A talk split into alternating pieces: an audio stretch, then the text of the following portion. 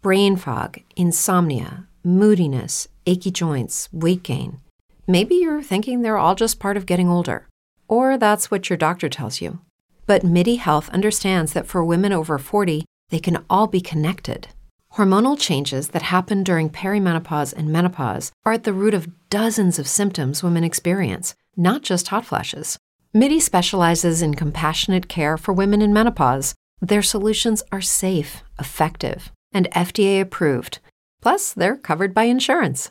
A convenient telehealth visit with a MIDI clinician can be your first step to getting personalized care. They'll tailor a treatment plan for your symptoms and health history so you can get back to feeling great. 91% of MIDI patients get relief from symptoms within just two months. When your body changes, your care should too. Book your virtual visit today at joinmidi.com. That's joinmidi.com. Brain fog, insomnia, moodiness, weight gain. Maybe you think they're just part of getting older, but MIDI Health understands that for women over 40, they can all connect to menopause. It's at the root of dozens of symptoms we experience, not just hot flashes. MIDI clinicians are menopause experts offering safe, effective, FDA approved solutions covered by insurance. 91% of MIDI patients get relief from symptoms within just two months. Book your virtual visit today at joinmidi.com. Muy buenos días y bienvenidos a The Brewer Factory, el podcast en el que daremos a conocer la cerveza artesana a todo el mundo. Hablaremos de lúpulos, de maltas, entrevistaremos a grandes brewers y a los mejores locales craft beer.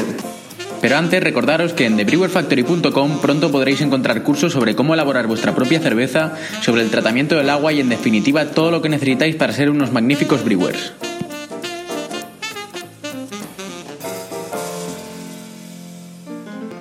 Buenos días amigos, estamos aquí con Kio y Oscar de Cervezas Lobilot, son los fundadores y, y bueno, tienen un proyecto muy chulo que, que, que mejor que ellos que los- os lo expliquen ahora.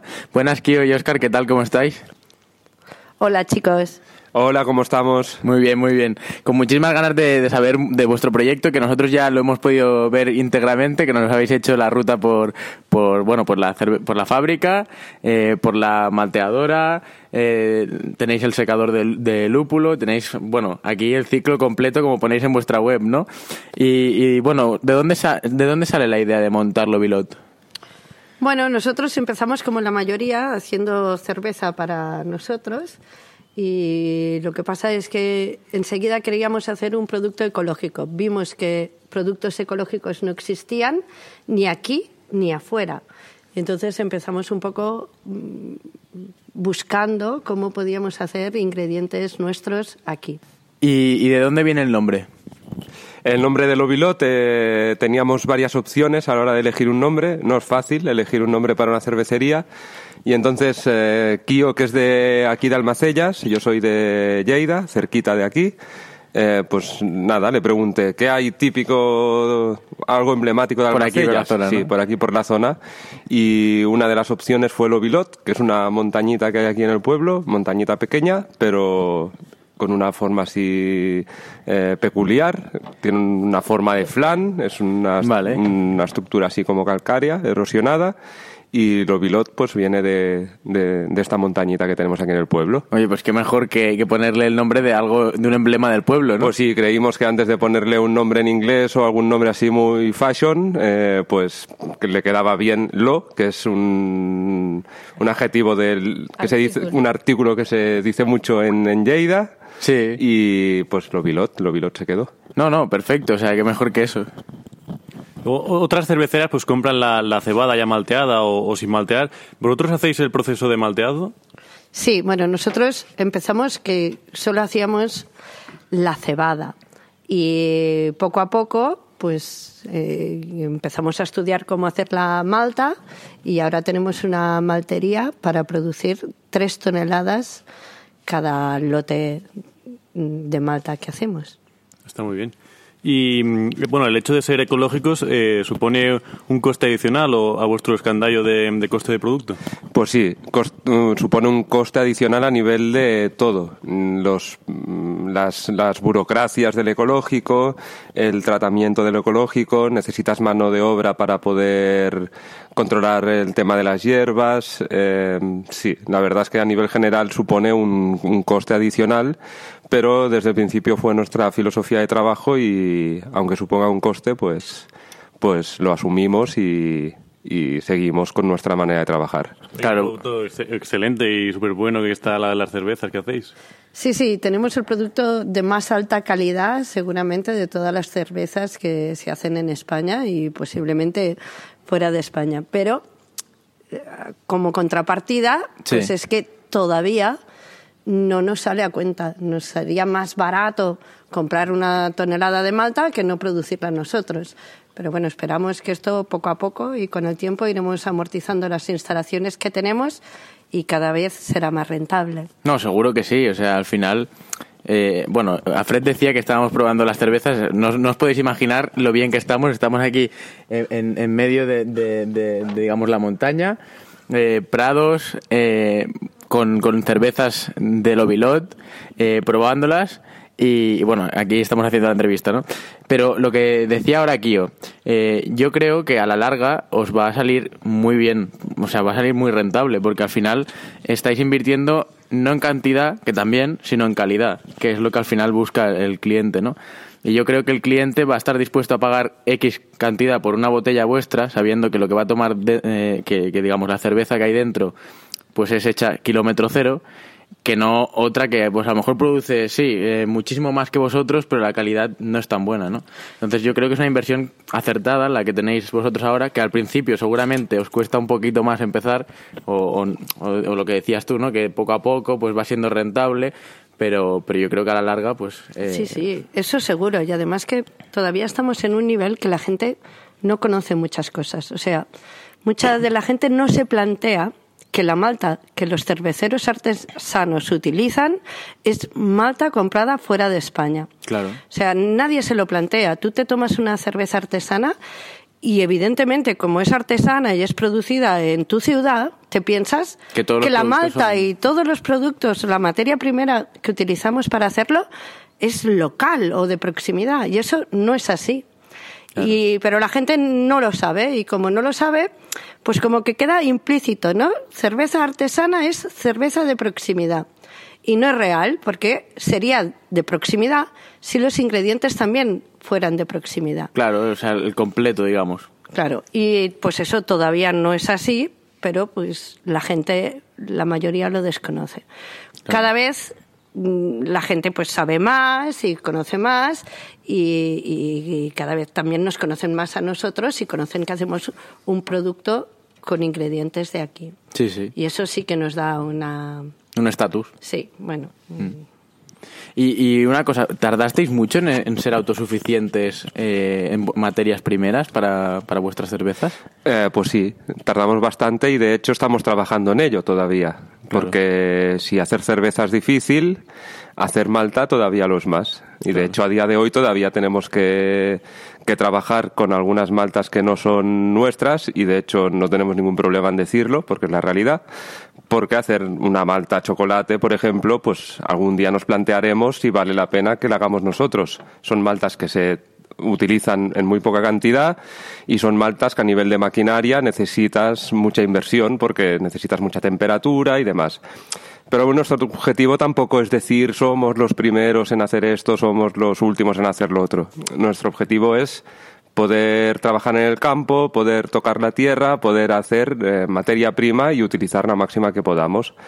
Y pues estamos trabajando en ello y vamos trabajando la malta, el lúpulo y vamos eh, co- cogiendo experiencia con el tema. Bueno, y también estamos empezando a, a trabajar con la levadura, porque hasta el Sí, sí. momento, pues lo que hacemos, tenemos dos reactores biológicos, uno para la levadura y el otro para lactobacillus, y bacterias lácticas o otro tipo de bacterias. Y, pero lo que hacemos de momento es solo reproducir lo que ya existe o lo que puedes encontrar en la tienda. Y eh, nuestro objetivo es empezar a utilizar levaduras nuestras de aquí, de la zona y del entorno. Entonces, esto es un proyecto que todavía no está acabado. Que, Y muy chulo y muy innovador, porque yo creo que pocas son las cerveceras que conocemos que puedan hacer esto. Claro, pocas o, ni- o ninguna casi. Sí, sí, la verdad es que es un proyecto que es súper guay y nosotros estamos muy orgullosos pero también nos pasa que como estamos aquí trabajando muy mucho, pues tampoco no le damos igual la importancia que, Que que cuando- realmente tiene, Sí, sí, que cuando llegas aquí te quedas asombrado de todo lo que, que hacéis, ¿no? Para luego que, que- que en el vaso esté una cerveza de, de calidad como la, como la que estamos tomando, ¿no? Bueno, esta cerveza que te estás tomando ahora, por ejemplo, es una cerveza que también lleva cerezas locales y se llama Cherry y pues es eso, es una sour hecha con lactobacillus Vale. nuestro y con cerezas locales de aquí de la zona. No, no, muy interesante. Y yo supongo que para realizar todo esto que, que- que hacéis aquí, ¿no? Del cultivo de los lúpulos, de, de la cebada, necesitaréis muchísima gente, ¿no? Mucho personal. Pues sí, parece que sí, pero no lo, no lo tenemos. No lo tenéis, ¿no? No lo tenemos. Tenemos solo un trabajador eh, que está en verano, bueno, casi toda la época del cultivo de lúpulo, ayudándonos.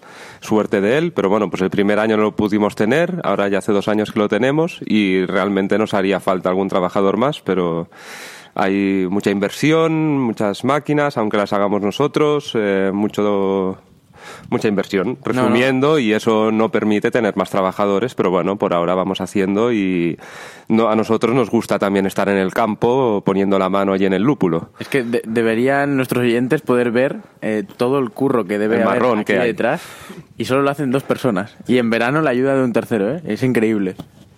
Bueno, en verano es 10 meses al año, ¿eh? El verano se alarga. ¿Y comercializáis vuestra materia prima? Eh, bueno, la que sobre o la... O Bueno, parte? esa es la idea. Pasa que de momento intentamos guardar todo lo que tenemos. Por ejemplo, en el caso del lúpulo, pues intentamos guardarnos el lúpulo hasta el final de la temporada, porque sería muy triste tener que comprar lúpulo ecológico en el mes de agosto si hemos vendido el nuestro antes, Claro. ¿sabes? Entonces es mucho mejor eh, esperarnos un poco, saber lo que vamos a gastar, porque de hecho cada día, cada año somos muy jóvenes y cada año estamos casi doblando la producción de cerveza que hicimos el año anterior. Pero claro, llevamos dos años, es normal. El primer año hicimos 15.000 litros y este año hemos hecho 30.000.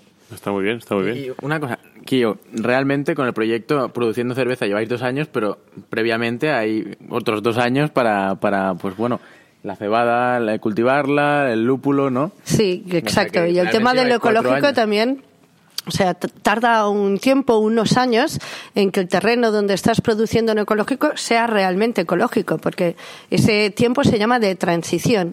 Entonces no es todavía un cultivo ecológico hasta que no pasa ese tiempo.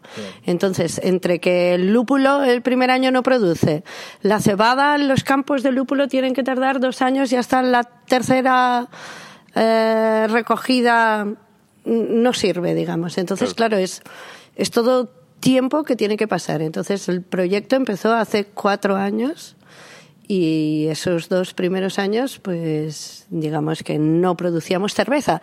Y de hecho queríamos salir al mercado solo utilizando ingredientes nuestros. Pero vimos que eso era imposible, inviable, económicamente pues no entraba dinero de ninguna manera, solo teníamos gastos, gastos, gastos y decidimos, bueno, pues empezamos como todo el mundo comprando ingredientes y luego pues ya poco a poco hemos ido incorporando nuestros ingredientes. Claro. Al principio solo incorporamos el lúpulo y ahora ya hemos incorporado la malta. Está muy bien. Y bueno, con vuestra cadena de producción tan, tan ecológica que tenéis, eh, es de intuir que no usáis semilla transgénica, eh, ¿no? No, todas las semillas que. Bueno, la, única semilla que usamos, que en este caso es de cebada, eh, es- tiene que ser una semilla ecológica de un proveedor o de una empresa que manipule semillas ecológicas con su certificación. Hay que decir que todo el tema del ecológico está muy controlado, hay mucha certificación detrás y mucha burocracia. Claro. Y aparte de la burocracia, pues la realidad es que la gente que lo hace también lo hace bien. No es que solo Sí, sean sí, sí. papeles, sino que la realidad es que se hace bien. Porque la mayoría de la gente que lo hace es por filosofía, no Sí. por papeles. Entonces, la gente que, que nos suministra las semillas, pues trabajan en ecológico y de transgénico, pues no puede haber nada. Claro. Bueno, y estos dos últimos años, en el caso de la cebada, hemos utilizado para sembrar semilla propia. Porque, Semilla bueno, también con el tiempo, pues no puedes utilizar siempre tu semilla porque está contaminada con otras semillas Sí. que puede haber alrededor. Entonces, pues digamos que cada año va peor. Pero cuando tienes los primeros años, realmente sí puedes aprovechar tu propia semilla. Y eso es lo que en los dos últimos años hemos hecho esto. Y, chicos, una cosa, os levantáis por la mañana y seguramente tenéis que pues eh, ir al campo, ver que todo está bien, que todo está en orden, hay mucho trabajo. Incluso tú, Oscar, que has hecho toda la, maquinaria o prácticamente toda la maquinaria de la fábrica para producir cerveza, eso es mucho tiempo, ¿no? Entonces, ¿realmente tenéis tiempo para comercializar el producto y para posicionar la marca o, o no lo tenéis? Eh, pues la verdad es que es un tema del que vamos un poco cojos, porque Kionia Aparte, bueno, los dos elaboramos cerveza, los dos trabajamos en el campo, uno hace máquinas, el otro lleva la gestión de papeles del ecológico, del sin gluten, del campo de lúpulo, de todo y hay poco tiempo de dedicarse a hacer marca. Al final hacemos lo que nos ayuda mucho a hacer marca es nuestro proyecto, que es en lo que invertimos muchas horas y de forma indirecta nos ayuda a hacer marca. Pero la verdad es que necesitaríamos un poco más de difusión, de difusión, de conocimiento. También estamos aquí un poco lejos de la zona más céntrica de, de lo que es la cultura cervecera de Cataluña, que es Barcelona.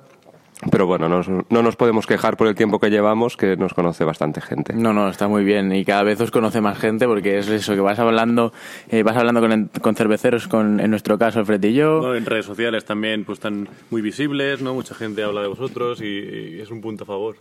Yo creo que sí. Y luego, el hecho de cultivar vosotros vuestros lúpulos os da la oportunidad de crear una nueva variante que no exista en el mercado y si es así, si tenéis alguna o...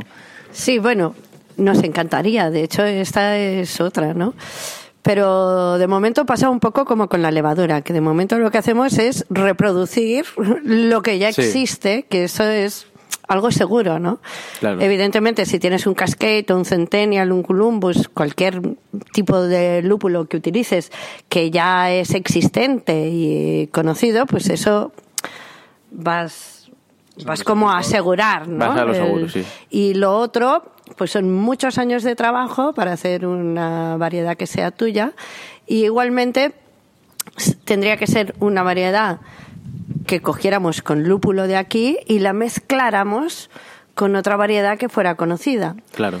Eso sería lo más fácil, porque si quieres coger una variedad que sea de aquí, pues eso ya es muy difícil, porque normalmente las variedades de aquí son extremadamente amargas y es difícil que puedas encontrar una planta que sea buena para producir tu cerveza. O sea, lo más fácil sería hacer alguna mezcla. Y eso pues igual sí que pero de momento pues tenemos mucho trabajo y todavía no podemos hacerlo. Una vez tengamos acabado el proyecto que tenemos eh, a, medias, aunque parezca bastante terminado, pues hay cosas que todavía hay que acabar de pulir al 100%, pues una vez tengamos ya todo esto que funcione a tope y bien, pues trabajaremos en otras cosas porque somos de esa mentalidad, de no parar nunca. No, no, damos fe, ¿eh? O sea, hemos venido y hemos visto que sois así, ¿eh? Sois gente que siempre investiga, que va un paso más allá y bueno, sabemos que tenéis un, certificado ecológico, ¿no? Y eh, bueno, es difícil conseguir este certificado. ¿Cómo, ¿Cómo lo habéis hecho? Bueno, yo cuando antes de dedicarme a la cerveza ya me dedicaba a hacer papeles, digamos, para empresas agroalimentarias. Entonces, en ese aspecto, pues la experiencia previa que ya tenía nos ha ayudado bastante. Porque sí que es verdad, es que es mucha burocracia, mucho papeleo y mucho tiempo dedicado a ello, además del dinero que, que, puede costar, ¿no? Entonces, pues bueno, sí, cuesta, pero se puede hacer. Y bueno, ¿sois de, de los pocos que producís cerveza sin gluten? Bueno, hay varias marcas que producen cerveza sin gluten o varias empresas, eh, pero somos la única cerveza artesana a nivel nacional que esté certificada como tal. O sea, tenemos la certificación con la espiga barrada internacional que es un símbolo que te acredita de que tu cerveza es sin gluten y el 100% de seguridad de que es de que es sin gluten porque hay una metodología detrás de ello que nos exige unos controles y, y, da el 100% de seguridad de que esa cerveza va a salir sin gluten. Es cierto decir que a día de hoy, pues aún y teniendo la certificación, cuesta. Cuesta encontrar eh, un canal de distribución de productos sin gluten porque existen, pero pues ya llevan marcas internacionales. al final, pues la gente a veces mira más el tema del precio, la marca, que no el tema local, kilómetro cero, materia prima ecológica de aquí, porque aparte de ser sin gluten, pues parte de la materia prima es ecológica y en breve, cuando tengamos más maltas propias disponibles, pues estará certificadas en, en ecológica también. Parece mentira, ¿eh, Oscar? Que la gente se tenga que ir fuera a buscar productos cuando los productos que se hacen aquí son mucho mejores que los de fuera. ¿eh? Bueno, ya tampoco solo es que sean mucho mejores o no, que de fuera llega cosa muy buena, está claro, sino es la conciencia de que sea producto de aquí. Que hay gente de aquí que se curra la materia prima de aquí y, bueno, los que no se curra la materia prima de aquí, que son el resto de marcas, pues que también lo hacen, los que lo hacen muy bien, al menos la birra está hecha aquí. Claro. Que ya es motivo suficiente para puedes coger cosas de fuera, pero a lo mejor no al nivel que se están em, ofreciendo a día de hoy. Y una cosita, en nuestra lista, en la lista top 25 de, de Brewer Factory, nuestros oyentes han votado a Black Power, que está bastante bien posicionada, y, es una cerveza negra, maltosa, ¿no? De 120 IBUs. Eh, ¿Cómo afecta al, al consumidor? ¿O, qué, sensación tiene el consumidor cuando prueba una cerveza que, lleva más de 100 IBUs? ¿Cómo podíais explicarlo? Bueno, pues nosotros hicimos esa Imperial Stout que en lugar de ser la versión rusa es versión americana. Vale. Hay una versión americana de una Imperial Stout ya es más alta de, de IBUs y en este caso, pues por el tipo de lúpulos que lleva, lo que le da es un buen acompañamiento a las notas amargas del café. Claro. ¿Vale? Porque una Imperial Stout ya tiene un perfil bastante cafetoso, pues si lo añades en la medida bueno, yo diría justa, aunque parece un poco exagerado 120 IBUs, pero bueno, allí donde están puestos los 120 IBUs quedan bastante bien acompañados con las notas de café de, la de las maltas negras. Vamos, que lo tienen todo bien puesto, ¿no? Mm, sí, en general sí, se, se, nota así un perfil cafetoso marcado, pero la gente le gusta. Sí, sí, no, le gusta porque el feedback que nosotros tenemos es muy positivo y, bueno, es de, de admirar, ¿no? Y, luego también comentaros, eh, a ver cómo, era, cómo veíais vosotros el momento actual que se vive aquí en España acerca de la, de la cerveza artesana, ¿no? Bueno, lo que tú decías antes un poco, ¿no? Que todavía en los sitios que son más cerveceros, dígase Barcelona, eh, todavía es... Brain fog, insomnia, moodiness, achy joints, weight gain. Maybe you're thinking they're all just part of getting older. Or that's what your doctor tells you. But MIDI Health understands that for women over 40, they can all be connected.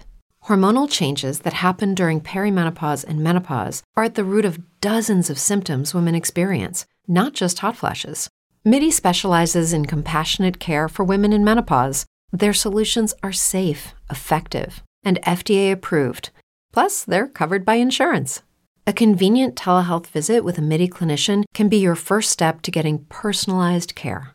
They'll tailor a treatment plan for your symptoms and health history so you can get back to feeling great. 91% of MIDI patients get relief from symptoms within just two months. When your body changes, your care should too. Book your virtual visit today at joinmidi.com. That's joinmidi.com. como más reconocido el producto de afuera que el producto de aquí. Entonces, pues, además de que en Cataluña somos muchísimas marcas y es muy difícil de entrar en el mercado, pues todavía es más difícil cuando la gente prefiere comprar producto extranjero que producto de aquí, sea porque creen que es un mejor producto o por la razón que sea. Entonces, bueno, pues el mercado, pues eso, en Cataluña está un poco saturado, en el resto de España no tanto, pero yo creo que cada vez se hace un producto más de calidad y que cada vez estamos, mm, también la gente que lo consume es más consciente y cada vez hay más gente que pide una cerveza artesana sabiendo lo que pide, que hasta ahora no pasaba. Claro, es, que es lo que dices tú, el, consumidor es más exigente ahora, ¿no? Que sabe un poco más de cerveza artesana, sabe eh, qué tipos de lúpulos hay y demás, y entonces el producto va a ser pues mucho mayor, ¿no? Sí, se va a hacer una selección natural a nivel de cervecerías. También el otro, la otra cosa que tendríamos que mejorar a nivel de la cerveza artesana a nivel nacional sería el canal de distribución, que directamente influye en la cerveza artesanal.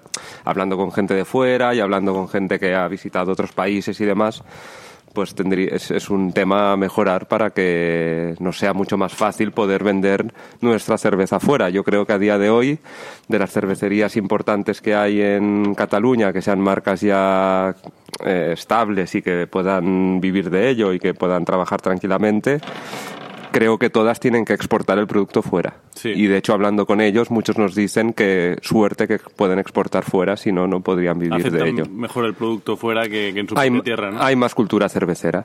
Bueno, y por ejemplo, nosotros que hacemos en ecológico y que aquí todavía tener un producto ecológico no quiere decir nada, absolutamente nada, o sea que no está más bien posicionado, eh, pues hay países que sí. Claro. Entonces, nuestro proyecto, entre que es un proyecto de círculo cerrado y que además es en ecológico, es un producto perfecto para países del norte de Europa, más que aquí. Pero claro, es una pena, porque nosotros lo que promocionamos justamente es el producto local. O sea, para nosotros sería perfecto poderlo vender a nivel local. Venderlo, ya no tener que ir ni a Barcelona a vender, como pasa en muchos otros países que entre cervecerías casi no se conocen porque no tienen contacto, porque solo distribuyen en su pueblo o En su ciudad más cercana, Claro. sí. Nuestra ciudad tiene 130.000 habitantes, aprox, más o menos. Es una ciudad que cada vez hay más cultura de cerveza artesana, pero aún necesitamos de Varna, necesitaríamos Madrid, necesitaríamos incluso exportar. Claro. Eh, De hecho, lo que hablabais de exportar, muchas de las grandes cerveceras, el 80 o 90% de su venta es, es en el extranjero. Con lo cual te, da un poco pues la, el- el punto del termómetro, por así decirlo, de cómo está el mercado aquí en España, ¿no? Entonces sí que es cierto que yo creo que esta tendencia va a cambiar. Igual que lo de ecológico, como decías ahora, Kio, yo creo que ahora no se tiene el valor que, que debería tener una cerveza ecológica, o ya no una cerveza, sino un producto ecológico y orgánico, pero sí que es cierto que a la larga este, esta mentalidad o este, este modo de ver el producto ecológico va a cambiar y el consumidor va a decir, oye, prefiero pagar X más o, o ya no pagar X más, a lo mejor es el mismo precio. Pero, pero tomar un producto de calidad, ¿no? Porque al final lo que, lo que ingiere el cuerpo eh, tienes que mirar que sea eh, lo mejor posible, ¿no? Somos lo que comemos. Exacto. Entonces yo creo que un producto orgánico y ecológico eh, pues es mucho más saludable que no cualquier otro tipo de producto que puedas tomarte durante el día. Sí, sí, totalmente de acuerdo.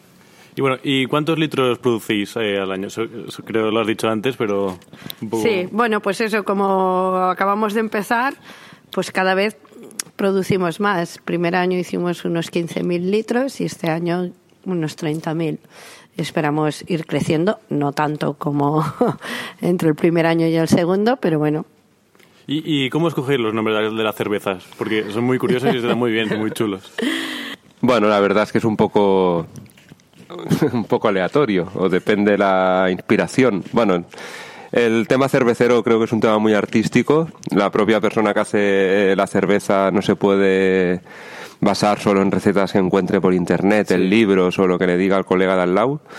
Y al final eh, creo que el que triunfa es el, el que es como un poco un poco del todo artista, ¿vale? Y entonces el nombre pues pues también va relacionado con eso. Es un poco. lo- A ver, la negra, por ejemplo, que se llama Black Power, tenemos un. el- el- la persona que tenemos aquí trabajando es de color. Es de, es de Senegal y pues eh, es, es bastante potente con, con- trabajando en el campo y entonces pues Black Power Claro. es como le decimos nosotros al, a- al negro, así que se le ve fuerte. Claro. Y ese nombre pues vino de allí. Luego la de trigo, que es una blateco, ese nombre pues no está muy currado. Pero bueno, pues la psicocherry, pues mira, estábamos buscando un nombre para ponerle a una cerveza que llevaba cereza y pues entre una mezcla de nombres que a mí se me pasaban por la cabeza, Kio dijo, pues psicocherry, pues mira, entre uno y el otro, depende del día, pues sale el nombre que sale. Y luego también hablar un poco del... Claro, vosotros sois autosuficientes o casi autosuficientes del todo. ¿Conocéis a alguien, alguna cervecera? Ya no, ya no digo en España porque a nosotros ya no nos suena, pero digo en algún lugar del mundo eh, que haga lo mismo que hacéis vosotros. Bueno, hay algunos parecidos. En Italia hay unos parecidos. Pero todo, todo, todo, todo Según, nos han, según nos han Eh, dicho, porque sí. también nos falta viajar porque tenemos poco tiempo. No, ya, ya me imagino que tenéis poco tiempo. Según nos han dicho, eh, no, no hay farm brewery como tal. Claro. ¿vale? Farm brewery es el hecho de que uno se haga es una granja cervecera para entendernos Sí. que es la traducción literal vale y eso significa pues hacértelo todo y pues nosotros directamente ya decimos que no mm, y gente más conocida del mundo cervecero que lleva años trabajando fuera de España y que han visitado muchas cervecerías pues al- alguien nos ha llegado a decir que es la primera farm brewery que visitaban que era que era realidad Totalmente Farm Sí. Brewery. Sí, pues es, es de admirar, ¿eh? ¿Y, y vendéis por internet o tenéis pensado hacerlo? Sí, vendemos por internet y si alguien nos pida lo que sea, también se lo mandaremos, ni que nos escriba un email o lo que sea. Y también estamos en varias eh, páginas de estas que no controlamos nosotros, pero que venden por internet. Y que también. Bueno, y el agua, pues es el 90% de la cerveza, más o menos, ¿no? Eh, bueno, en realidad en vuestro caso es mucho más, ¿no? Porque tenéis que eh, usarla para regar los campos y demás. ¿Usáis la misma agua que en los pozos o...? o- o Bueno, usamos agua de canal. Aquí estamos en el llano de Lleida y el agua que viene es del Pirineo. Entonces, toda el agua que nos llega nos llega a través del canal de Cataluña y Aragón, que se llama. Entonces, esta es un agua que es muy poco mineralizada. Y esto nos va muy bien porque ya es un dinero que para hacer cerveza, por ejemplo, la gente que tiene un agua con muchos minerales tiene que osmotizar el agua, o sea, quitarle esos minerales para depende qué cerveza. Entonces nosotros, como tenemos un agua con pocos minerales, lo único que hacemos es añadir los minerales que queramos de más. Claro. O sea, si queremos hacer una IPA, pues le añadimos más Claro, sulfatos, si queremos... Pero lo único que hacemos es, bueno, la decloramos, evidentemente, porque el cloro no le va bien a la cerveza, a la levadura, básicamente. Y entonces, luego, los minerales que queremos se los añadimos en función del tipo de cerveza que hagamos ese día. Bueno, ¿Y ha- habéis valorado la opción de comercializar otros productos eh, relacionados con el mundo craft beer? Bueno, en nuestro caso, eh, relacionados con el mundo craft beer, serían rizomas de lúpulo, plantas de lúpulo y, bueno, y, y la materia prima que obtenemos. Claro. Bueno, pues sí, hacemos. Siempre hay alguien que nos pide plantas o que nos preguntan si vendemos malta. Pues por ahora la malta la utilizamos para nosotros. Cuando la, tengamos, cuando la tengamos 100% controlada y tengamos todo el proceso ya a la perfección, somos bastante ya. perfeccionistas, pues entonces venderemos y a lo mejor maltearemos para alguien. Depende. Todo eso es muy variable. No, no, bueno, es, es de admirar que primero queráis profesionalizarlo y tenerlo perfecto y luego ya lanzarlo, ¿no? Porque hay gente que dice, oye, yo lo que necesito es ganar dinero y venga, todo de golpe y me da igual cómo quede, ¿no? Entonces es de admirar que haya gente pues que prefiere un poco lo que hablábamos antes de vuestro proyecto, ¿no? La calidad que la cantidad. ¿no? Sí, sí, la verdad que si quisiéramos haber ganado dinero no habríamos hecho Claro. todo este proyecto porque es muy complicado. Bueno, es muy complicado, es una explotación pequeña y ya sabemos que las explotaciones pequeñas o las empresas pequeñas para que realmente sean rentables es difícil. Tiene que ser grande, tienes que hacer muchos litros, pero bueno, eso significa tener socios.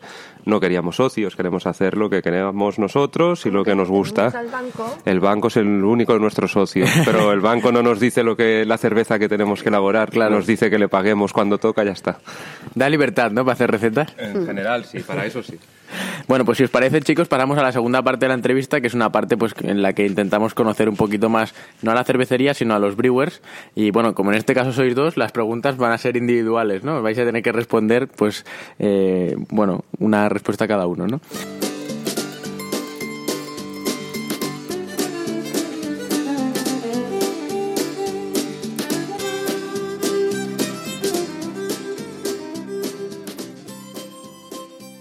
¿Con qué cerveza nacional os quedaríais? ¿Empiezo yo? Yo nacional, pues como últimamente estamos bastante aci- acidificados, estamos ya poniéndonos con el tema de las sours y bretanomices y demás, eh, yo me quedaría con la cerveza La Gers de Segarreta, ¿Vale? es una de las cervezas que nos encanta. Y bueno, tengo más, pero me has preguntado una, ¿no? Sí, sí, una ya. Venga. Luego, eh, una cerveza nacional, o sea, internacional. Internacional.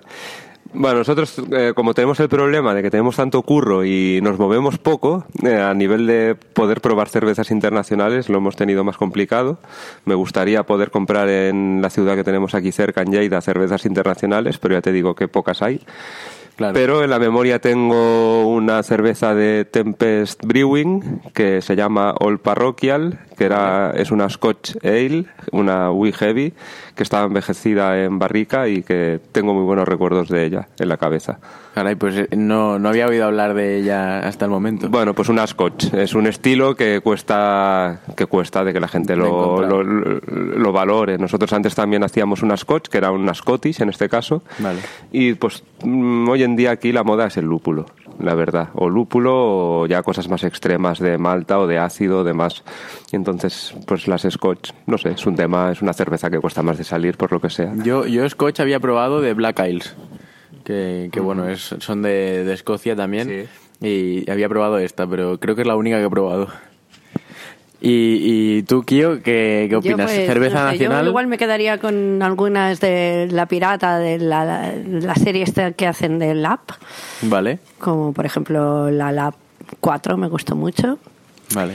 Y a nivel internacional, pues también recuerdo una, sí, una Stout, que es un Goliath de Tool. Va- oh, lo hace buena cerveza, Hace ¿eh? Muy buena cerveza.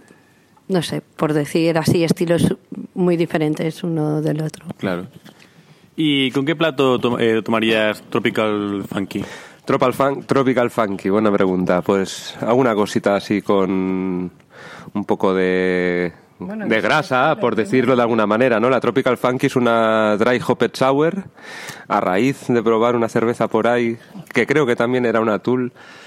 Eh, era una dry hopped sour, nos gustó y dijimos, mira, una dry hopped sour. Pero bueno, pues ya a partir de allí nos pusimos con el tema de las sours, pero esta dry hopped sour lleva fruta también, que lleva el baricoque, y entonces es una cerveza que con, con cualquier plato así mm, graso, por decirlo de alguna manera, pues estaría bien porque el ácido te limpia mucho la boca. No sé, un salmón ahumado, un poco de foie o cualquier aperitivo, más Bueno, que un plato Buena contundente. ¿eh? Bueno, y haciendo un poco honor a la que tenemos en la top 25, eh, con la Black Power, ¿qué, qué, qué platos tomaríais? Bueno, pues con la Black Power o puedes hacer un clásico, que un clásico sería con un chocolate. Vale. O sea, así con una Sacher o con cualquier chocolate. Y si quieres ser más mm, atrevido, pues podrías probar con un parmesano. Con un parmesano. Ja. Ah, pues Eh, por la cara que pone, yo creo que ya lo ha probado, ¿eh? ¿Sí o no? Sí, y si no, por Ya, ejemplo, en el norte se toman mucho las cervezas co- negras con marisco. Con marisco. Que esto aquí tampoco no ha llegado. Aquí nos quedamos siempre con el chocolate. Claro. Pero bueno, se podría probar. Con marisco ya no lo he probado. Oye, pues le tenemos que decir a nuestro padre que la pruebe con marisco, ¿eh? Sí, sí, porque él es fan de las stouts y de las barley wines. eh, yo creo que le puede, le puede gustar. ¿Y tenéis alguna conexión, colección? Em, Colección no, Oscar, no, tira todo a la basura. yo lo tiro todo a la basura. tengo, Bueno, tengo un problema. las máquinas de la cervecería. Bueno, no tampoco, ¿eh? Yo creo que lo que no sirve se va a la basura. Tenemos, Vale, vale. no, yo tengo un problema de que solo utilizo lo que me sirve. No tenemos espacio ni tiempo para coleccionar nada. No, no, no, no, no tenemos ninguna pasión por las colecciones. Vale. Y, y luego también, ¿qué ¿os gustaría que alguien que prueba vuestras cervezas sintiese? O sea, por ejemplo, alguien que por primera vez va a probar Lobilot, abre la botella, se la sirve y la empieza a beber. ¿Qué os gustaría que sintiera en ese momento? Bueno, el otro día, por ejemplo, alguien que probó la San Josep, que es la primera cerveza que hacemos con, con nuestra malta, nos dijo, hostia, es que la he probado y ha sido como abrir el saco de malta cuando voy a hacer yo cerveza en casa, ¿no? Claro. Entonces eso me provocó una sensación de muy bienestar, ¿no? Porque es satisfactorio, claro. Es algo que que bueno, es como si tú estás probando algo que viene directamente del campo y lo notas. Claro. Eso o sea, es- reconocen todo el trabajo que, que tenéis detrás, ¿no? Exactamente. Bueno, y de no haber sido brewers, ¿qué hubierais sido? Es una pregunta complicada, ¿eh? Porque te- tener que decidir qué sería si no te dedicaras a la cerveza. Yo no sé qué habría sido, pero te digo lo que podría haber continuado sido, que, era, que es lo que era hasta ahora, o sea, funcionario. mm, no se lo recomiendo a nadie.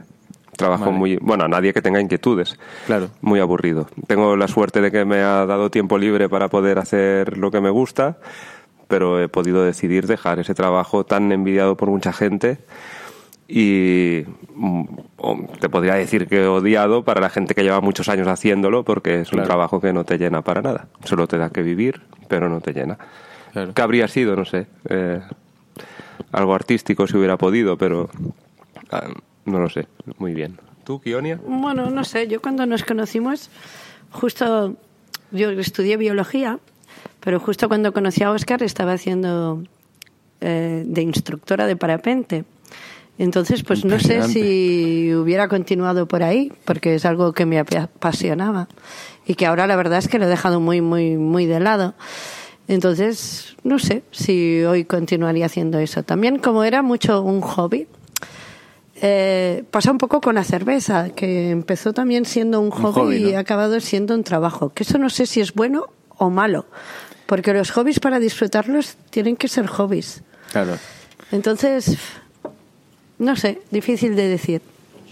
Bueno, pero, pero bueno, o sea, ya hemos visto que podía ser, pues, también un hobby, ¿no? Pero lo que hablábamos de hobbies ahora, a mí me hace gracia, porque hay mucha gente que se cree que ya por, por el hecho de, oye, pues mi hobby es hacer cerveza, voy a intentar profesionalizarlo. Y o lo haces bien, como lo habéis hecho vosotros, o es que mucha gente acaba perdiendo tiempo, dinero y odiando un hobby que, que antes le había hecho pasar muy buen, muy buen rato, ¿no? Entonces yo, lo que hablamos siempre Alfred y yo, ¿no? Que hay que a veces pensar las cosas antes, que- antes de, de hacerlas, ¿no? Que hay gente que se aventura a esto como si fuera, mira, aquí todo el mundo que se mete a la cerveza artesana gana dinero. Y no, o sea, esto es... No, no. rico. Claro, Ninguno. No, creemos que no. De hecho, hablando con gente que lleva ya tiempo y que dices, visto desde fuera, hostia, estos eh, se ganan bien la vida y te dicen que hace cuatro días que tienen un sueldo de 900 euros. claro. O sea que es una cosa que te tiene que gustar mucho y que vas a, per- a, a perder, no. Si te gusta vas a invertir ganando, porque Claro. ganas satisfacción, pero vas a invertir muchas horas y mucha salud y mucho de todo. Sí, sí, no, Pero seguro. bueno, al final yo, mm, teniendo en cuenta el trabajo que tenía antes, pues puedo decir que me voy a dedicar a un trabajo que realmente me gusta y no a un trabajo que solo me da dinero. Claro. Y al final, Eso trabajar se trabaja solo una vez en la vida y ya que trabajas que es obligado, pues al menos hacer algo que te gusta. Sí, sí, y qué mejor manera que eso. Bueno, chicos, pues hasta aquí la entrevista. Ha sido un placer eh, poder conoceros en persona, poder ver la, la magnitud del proyecto que lleváis a cabo, ¿no? Porque es de admirar que haya gente en, en España, ya no digo en España, ¿eh? ya digo en el mundo, que tenga la filosofía tan clara como la tenéis vosotros. Eh, este círculo cerrado del que habláis, eh, yo creo, vamos, en mi opinión, lo hemos visto con nuestros ojos, se cumple, porque al final estáis eh, haciendo vosotros, eh, plantando la, la- la cebada, estáis plantando el lúpulo, estáis investigando acerca de la levadura, o sea, es que es de admirar el trabajo que hacéis, ¿no? Y desde aquí, tanto mi hermano como yo, daros las gracias por, por el proyecto que lleváis a cabo, ¿no? Porque al final nosotros como consumidores eh, abres una botella de Lobilot y lo disfrutas. O sea, ves que es 100% natural, que, que dices, oye, es que aquí hay un trabajo detrás, una dedicación y en el sabor, lo que decía el, el chico que probó la San Josep, yo le doy la razón, porque probando vuestras cervezas sabe como, di- digamos, a, ver el cultivo, te, lleva a, a ver la magnitud de, lo que hacéis, ¿no? Y, es de agradecer que, lo sigáis haciendo eh, cada día y lo llevéis a cabo porque yo creo, vamos, soy eh, fan número uno de Lobilot desde hoy que he probado casi todas las cervezas, hemos visto todo, todo el proyecto que hay detrás y yo creo que esto va, va a tirar para adelante y vais a tener mucho éxito porque a la mínima que la gente se dé cuenta del trabajo que hacéis lo van a valorar muchísimo. Y soy muy fan de la calidad más que la cantidad. Entonces, este proyecto es calidad más que cantidad. Eso esperamos. Muchísimas gracias por haber venido aquí a visitarnos. Sí, Y salud. y salud, chicos. Que tenga mucho éxito vuestro proyecto también. Muchísimas gracias. Muchísimas gracias por escucharnos y, por qué no, por vuestras futuras valoraciones 5 estrellas en iTunes. Y hasta aquí el podcast de hoy. Mañana volvemos con más contenido y energía. Y como siempre os decimos, con cerveza no hay tristeza. Adiós amigos.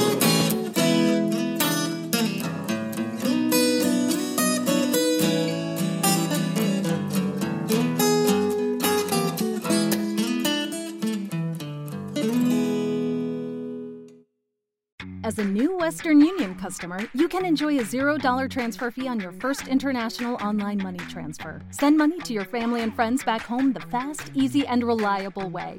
Visit westernunion.com or download our app today to get started, and your first transfer fee is on us. FX gains apply, not available for credit cards and transfers to Cuba. Services offered by Western Union Financial Services Inc. and MLS 906983 or Western Union International Services LLC and MLS 906985. With the Lucky Land slots, you can get lucky just about anywhere. This is your captain speaking. Uh, we've got clear runway and the weather's fine, but we're just going to circle up here a while and uh, get lucky. No, no, nothing like that. It's just these cash prizes add up quick. So I suggest you sit back, keep your tray table upright, and start getting lucky. Play for free at LuckyLandSlots.com. Are you feeling lucky? No purchase necessary. Void where prohibited by law. 18 plus terms and conditions apply. See website for details.